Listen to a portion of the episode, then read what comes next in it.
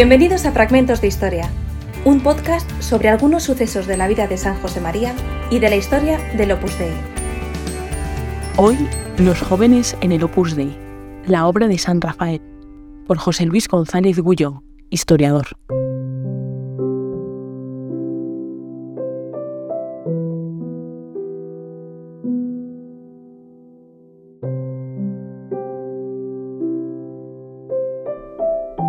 La historia de la obra de San Rafael es la historia de cómo el mensaje del Opus Dei se ha difundido, se ha transmitido a la gente joven desde la fundación de la obra hasta nuestros días. Es una historia apasionante porque recorre cronologías y geografías muy distintas, tiempos históricos diversos y países de los cinco continentes comienza el 2 de octubre de 1928, cuando San José María recibió de Dios un carisma, un espíritu, un, mensaje cristiano que consistía en recordar a todos los hombres allí donde están, allí donde viven, allí donde trabajan, que Dios les llama a estar unidos a Jesucristo, que Dios les llama a identificarse con Jesucristo desde el principio buscó personas que él conocía para explicarles el mensaje de la obra y para que le acompañaran en la aventura de transmitirlo a los demás. En, cuatro años tenía mm, pequeños grupos, un grupo de estudiantes que había conocido a partir de un estudiante de arquitectura, otro grupo de jóvenes profesionales, que eh, conoció en una actividad de voluntariado los domingos por la tarde en un hospital. Un grupo de mujeres, algunas eran enfermas incurables, otras habían hecho el bachillerato, que sobre todo había conocido a través del confesionario, y un grupo de sacerdotes diocesanos a los que les daba em, círculos de formación cristiana pero todavía no sabía cómo darle cierta unidad a, estas actividades, a estos apostolados, y fue en unos ejercicios espirituales, en concreto el 6 de octubre de 1932, cuando entendió, y siempre pensó que había sido por inspiración divina, las tres obras con minúscula, eh, como él denominó la obra de San Rafael, eh, dedicada a la gente joven, la obra de San Miguel para las personas con eh, llamada de Dios en el celibato y la obra de San Gabriel para personas sin llamada al celibato, la mayoría de ellas llamadas al matrimonio. Estas tres obras estructuran los apostolados y las actividades del Opus Dei. Y concretamente la obra de San Rafael es la obra a la cual el fundador dio prioridad. Podemos decir que en el comienzo de la obra, esa actitud suya de dedicarse, como se llamaban entonces, a los intelectuales, hoy diríamos a los universitarios, fue una estrategia para después difundir mejor su mensaje que él sabía era para todas las estructuras sociales, para todo tipo de personas y de profesiones. Entre los jóvenes que conocía había un estudiante de cuarto de medicina llamado Juan Jiménez Vargas. Juan eh, tuvo algunas conversaciones de dirección espiritual con el fundador y en poco tiempo le pidió la admisión en el Opus Dei. Eh, fue concretamente en enero de 1933, en los primeros días de enero. Entonces a José María le dijo que tenía ilusión por sacar adelante dos actividades para los jóvenes. Una estaba pensada para la cabeza y otra para el corazón. Una eran unas clases de formación cristiana, unos círculos, unos encuentros en los que el fundador les iba a explicar cómo se puede desarrollar, fomentar la vida interior, el trato con Dios. Y otras estaban pensadas más bien para el corazón, eran eh, unas catequesis para niños de primera comunión. Y efectivamente, pues así ocurrió. En, muy pocos días Juan habló con amigos suyos y el 21 de enero de aquel, de aquel año 1933 tuvo lugar la primera clase de formación cristiana, el primer círculo, y al día siguiente, 22 de enero, la primera catequesis, en este caso para niños de primera comunión de un colegio pues, de escasos recursos en el norte de Madrid. Y a partir de ese momento, poco a poco, eh, unos amigos trajeron a otros y el fundador eh, primero durante un año abrió una academia de repaso de asignaturas, sobre todo de ingreso para la universidad, donde él, que era el capellán de la academia, llevaba la dirección espiritual de los jóvenes que querían. Y enseguida, en unos meses, esa academia se convirtió en una residencia para universitarios. En esta residencia, con la presencia del fundador y también teniendo al Santísimo Sacramento en el sagrario, San José María pudo explicar a los jóvenes que se acercaban a él, que llegaron a ser unos 150 antes de la Guerra Civil Española, el mensaje de la obra.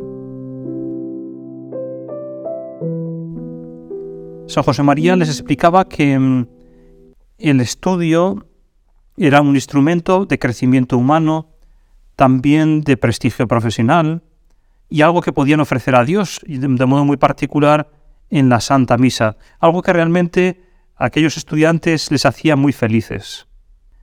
Entre sus anotaciones, los apuntes íntimos de aquella época, hay uno que dice, horas, te mortificas, trabajas en mil cosas de apostolado, pero no estudias. Hijo, no sirves para la obra de Dios. El estudio la formación profesional que sea, es obligación grave entre nosotros. Es decir, eh, San José María mm, daba tanta importancia al estudio, obligación grave, porque es lo que eh, los padres de ese joven, la sociedad eh, y Dios mismo le pedían que realizara bien su trabajo, que era estudiar. En segundo lugar, tenemos otro ámbito que explicaba San José María, era la vida cristiana, el trato personal con Jesucristo, tener el deseo y vivir la realidad de un trato de tú a tú con Jesucristo y en Él con la Trinidad Santísima. Algo que lógicamente eh, ponía como en un plano inclinado, es decir, eh, los jóvenes que se acercaban a Él, pues eh, muchos eran ya creyentes, practicantes, y el fundador lo que hacía era facilitarles que se encontraran con el Señor. Para eso también les invitaba a tener em, una vida sacramental y también algunas devociones de las prácticas cristianas habituales. Leo, por ejemplo, eh, lo que le dijo a un estudiante, Javier Huerta, de arquitectura, y le puso este plan de vida. Oración, un cuarto de hora, por la mañana, Rosario todos los días. Examen siempre antes de acostarte. Y cada día ofrecer una, solo una, mortificación pequeña. Era, en definitiva, un pequeño eh, plan, un programa para hacer cada día de modo que le facilitara el trato con Jesucristo. Es decir, hemos visto eh, que el fundador proponía el estudio como modo de trabajo, de, crecimiento humano y sobrenatural, el trato con Jesucristo y, en tercer lugar, la apertura a los demás. Eh, de hecho, a aquellos jóvenes que iban por la residencia, el fundador les decía que, mm, que la residencia no era solamente eso, un lugar de vida un lugar para estudiar, era su casa. Eh, de algún modo muchos eh, contaban que de la amistad con un amigo que les invitaba eh, pasaban a, casi sin darse cuenta, a entender la fraternidad. Amigos que hacen a otros amigos en la residencia y que entienden también la obra como su familia. Y ahí al fundador desde el primer momento le llamaban padre, no solamente porque es un modo tradicional de referirse a los sacerdotes en España, sino porque encontraban un sentido a su filiación al Padre, a su unión con aquel sacerdote que les estaba cambiando la vida, les estaba ayudando a ser mejores hijos de Dios y mejores profesionales. Pero la apertura a los demás también se manifestaba en, y se lo, decía San José María, en la amistad con todos, también con los que tenían otro pensamiento político o cultural. Y también, por supuesto, la generosidad, para dedicar tiempo al cuidado de las personas necesitadas. Se hizo habitual que desde la residencia hicieran visitas a personas eh, de escasos recursos.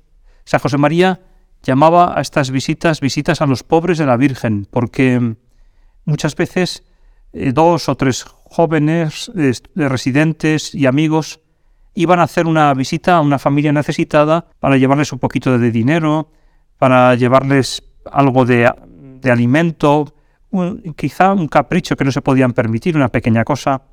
Iban sobre todo en los días de las fiestas de la Virgen. Por eso las llamaba visitas a los pobres de la Virgen. Y también por el mismo motivo em, les invitaba a acudir a catequesis para dar em, y explicar la doctrina cristiana a niños de primera comunión. Generalmente lo hacían los domingos por la mañana y realmente era una prueba de generosidad. Tanto porque donde iban, que eran los suburbios de Madrid, había rechazo y a veces em, incluso violencia anticlerical y anticristiana. Y por otra parte, porque claro, en aquella época había clases en la universidad hasta el sábado por la mañana y dedicar el domingo por la mañana a dar catequesis era realmente una actividad que eh, exigía generosidad, exigía dedicar tiempo. En esos años primeros de la obra, San José María escribió dos instrucciones, como las llamó, es decir, como dos escritos en los cuales eh, resumía eh, parte del espíritu del Opus Dei. Uno lo llamó instrucción sobre el modo de hacer el proselitismo. La palabra proselitismo, que hoy tiene una connotación fundamentalmente negativa, en aquella época no la tenía, mm, significaba, de acuerdo con la Biblia, hacer un prosélito, es decir, acercar a una persona a Dios a través del espíritu del Opus Dei. Y en esta instrucción, fundamentalmente, lo que hace el fundador es decir que eh, el modo de atracción cristiana precisamente surge de la relación con Dios. Es un modo que no es invasivo, sino que es propositivo y sobre todo es un modo que nace desde dentro, nace de las personas que en su espíritu están unidas a Dios. Y la otra instrucción se llama para la obra de San Rafael. Ahí el fundador explica em, cómo se da la formación a los jóvenes, una formación que es un plano inclinado, y que les ayuda a mejorar en su vida profesional y en su trato con Dios. Y de ahí, dice el fundador, surgirán vocaciones para la Iglesia y concretamente algunas para el Opus Dei. Después de la Guerra Civil Española, el fundador tuvo prácticamente que recomenzar desde cero el Opus Dei. Es verdad que le habían quedado 12 hombres y dos mujeres que estaban con él pero realmente eran muy, muy pocas personas. Y comenzó del mismo modo que había hecho antes de la guerra, es decir, una residencia de, estudiantes en Madrid y mm, viajes a otras capitales de provincias españolas donde también había universidades. Es decir, eh, fundamentalmente eh, volvía a esa estrategia inicial de comenzar con los universitarios para difundir su mensaje. De este modo, en los primeros años 40 eh, varias eh, residencias se abrieron en España y ya a finales de los 40 había ocho para hombres y una para mujeres, la residencia Zurbarán en Madrid, algo que también era bastante novedoso y pionero en España cuando solamente un porcentaje muy pequeño de mujeres acudía a la universidad. Otra actividad, otro apostolado para gente joven fue el que dedicó a empleadas del hogar, eh, mujeres a las cuales el fundador veía que el espíritu del Opus Dei les podía ayudar a desarrollarse tanto profesional como espiritualmente. Y algunas de ellas, a partir del año 1946, pidieron la admisión en la obra como numerarias auxiliares, es decir, eh, mujeres que se dedican al cuidado de la persona, eh, poniendo en juego su corazón materno y además eh, con una llamada de Dios a, vivir en el Opus Dei. Una vez que acabó la guerra mundial, la Segunda Guerra Mundial, la obra ya eh, se expandió primero por el oeste europeo y después prácticamente en los años 50 por todas las Américas. A esos países se añadieron en 1958 Kenia en África y Japón en Asia. Fue, por tanto, un momento de, gran expansión en, los cuales generalmente la, obra comenzó a partir de la obra de San Rafael. Eh, fueron bastantes las residencias universitarias que se pusieron en capitales, eh, generalmente en las capitales de los países donde iban los miembros de la obra, tanto para hombres como para mujeres. A partir del año 56 comenzaron también entidades juveniles para alumnos de secundaria. Al principio pues eran para alumnos de 14 a 18 años, pero incluso después eh, se abrió la mano a, partir de los 11, 12 años. Lógicamente estas entidades juveniles estaban eh, coordinadas con los padres de, de, los jóvenes. Muchas veces eran los propios padres los que creaban un, patronato, una asociación para esa entidad juvenil donde los numerarios de la obra transmitían la formación cristiana y también realizaban pues, los juegos y actividades propias de los jóvenes de esas edades tempranas. Y en tercer lugar, junto con las residencias y entidades juveniles, en los años 50 se desarrollaron diversas casas o centros pequeños de la obra en la cual pues 12, 14 eh, numerarios que vivían ahí em, dedicaban el tiempo libre, o sea, el tiempo que no estaban trabajando, al desarrollo de la obra entre la gente joven. Y a veces, como eran casas pequeñas, se especializaban en algún tipo de público, por ejemplo, universitarios o empleados o jóvenes profesionales. En los años ya 60 del siglo pasado Em, fueron años de gran proliferación de colegios creados por miembros de la obra en muchos países. Algunos eran obras corporativas eh, del Opus Dei, es, decir, el Opus Dei como tal, como entidad, las organizaba, las llamadas labores personales, creadas por eh, supernumerarios y cooperadores de una ciudad mm, con el deseo de que sus hijos recibiesen una buena formación académica y también una formación cristiana. Y junto con estos colegios, en estos años también em, se multiplicaron las escuelas técnicas y profesionales mm, de ayuda al desarrollo social en ciudades y en pueblos de varios países del mundo. Fue una oportunidad para que hubiese más entrelazamiento, como decía el fundador, de la obra de San, de San Rafael con la obra de San Gabriel, es decir, de los jóvenes eh, con sus padres. Y ocurrió en algunos sitios que el desarrollo, de, por ejemplo, de la obra de San Gabriel con los supermerarios, los cooperadores, facilitó que sus hijos acudieran actividades de la obra de San Rafael. A finales de los años 60 surgió una actividad que se ha mantenido prácticamente todos los años en la historia de la obra dedicada a universitarios. Todo comenzó en 1966, cuando un grupo de universitarias alemanas acudieron a Roma para vivir la Semana Santa en la ciudad eterna y encontrarse con el fundador del Opus Dei. Esta idea de vivir la Semana Santa en la ciudad eterna en Roma eh, tomó cuerpo y acabó siendo una actividad que al principio se llamó Encontro Romano, después Congreso UNIF, y que prácticamente todos los años reúne en Semana Santa a algo más de 2.000 universitarios que tienen la oportunidad, por una parte, de vivir eh, propiamente ese tiempo tan intenso de la liturgia cristiana y a la vez eh, les permite vivirlo cerca del Papa, tienen una audiencia con el Santo Padre, cerca también del prelado del Opus Dei, en aquellos años de San José María y después de sus sucesores, y a la vez en un sitio de, donde tanta sangre de mártires ha sido derramada. Con la muerte de San José María, la obra de San Rafael ha crecido eh, paulatinamente de acuerdo con el desarrollo de la obra. El crecimiento de las entidades juveniles y también de las entidades para universitarios como las residencias ha sido progresivo y en estos momentos hay más de 800 centros, eh, clubs eh, juveniles, residencias en el mundo dedicadas a la, a la obra de San Rafael.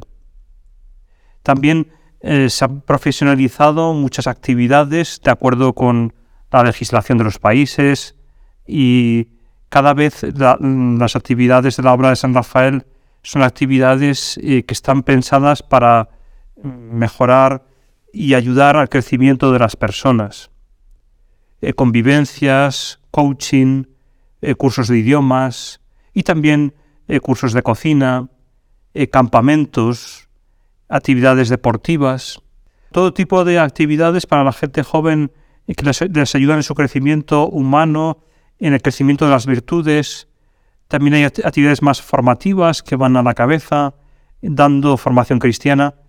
Eh, por ejemplo, en los años 80 cuando, del siglo pasado, cuando se vio una deficiencia en la formación cristiana de los jóvenes, nacieron los llamados cursos básicos de formación cristiana, en los cuales eh, se repasa las verdades fundamentales del credo y, del catecismo explicadas a los jóvenes.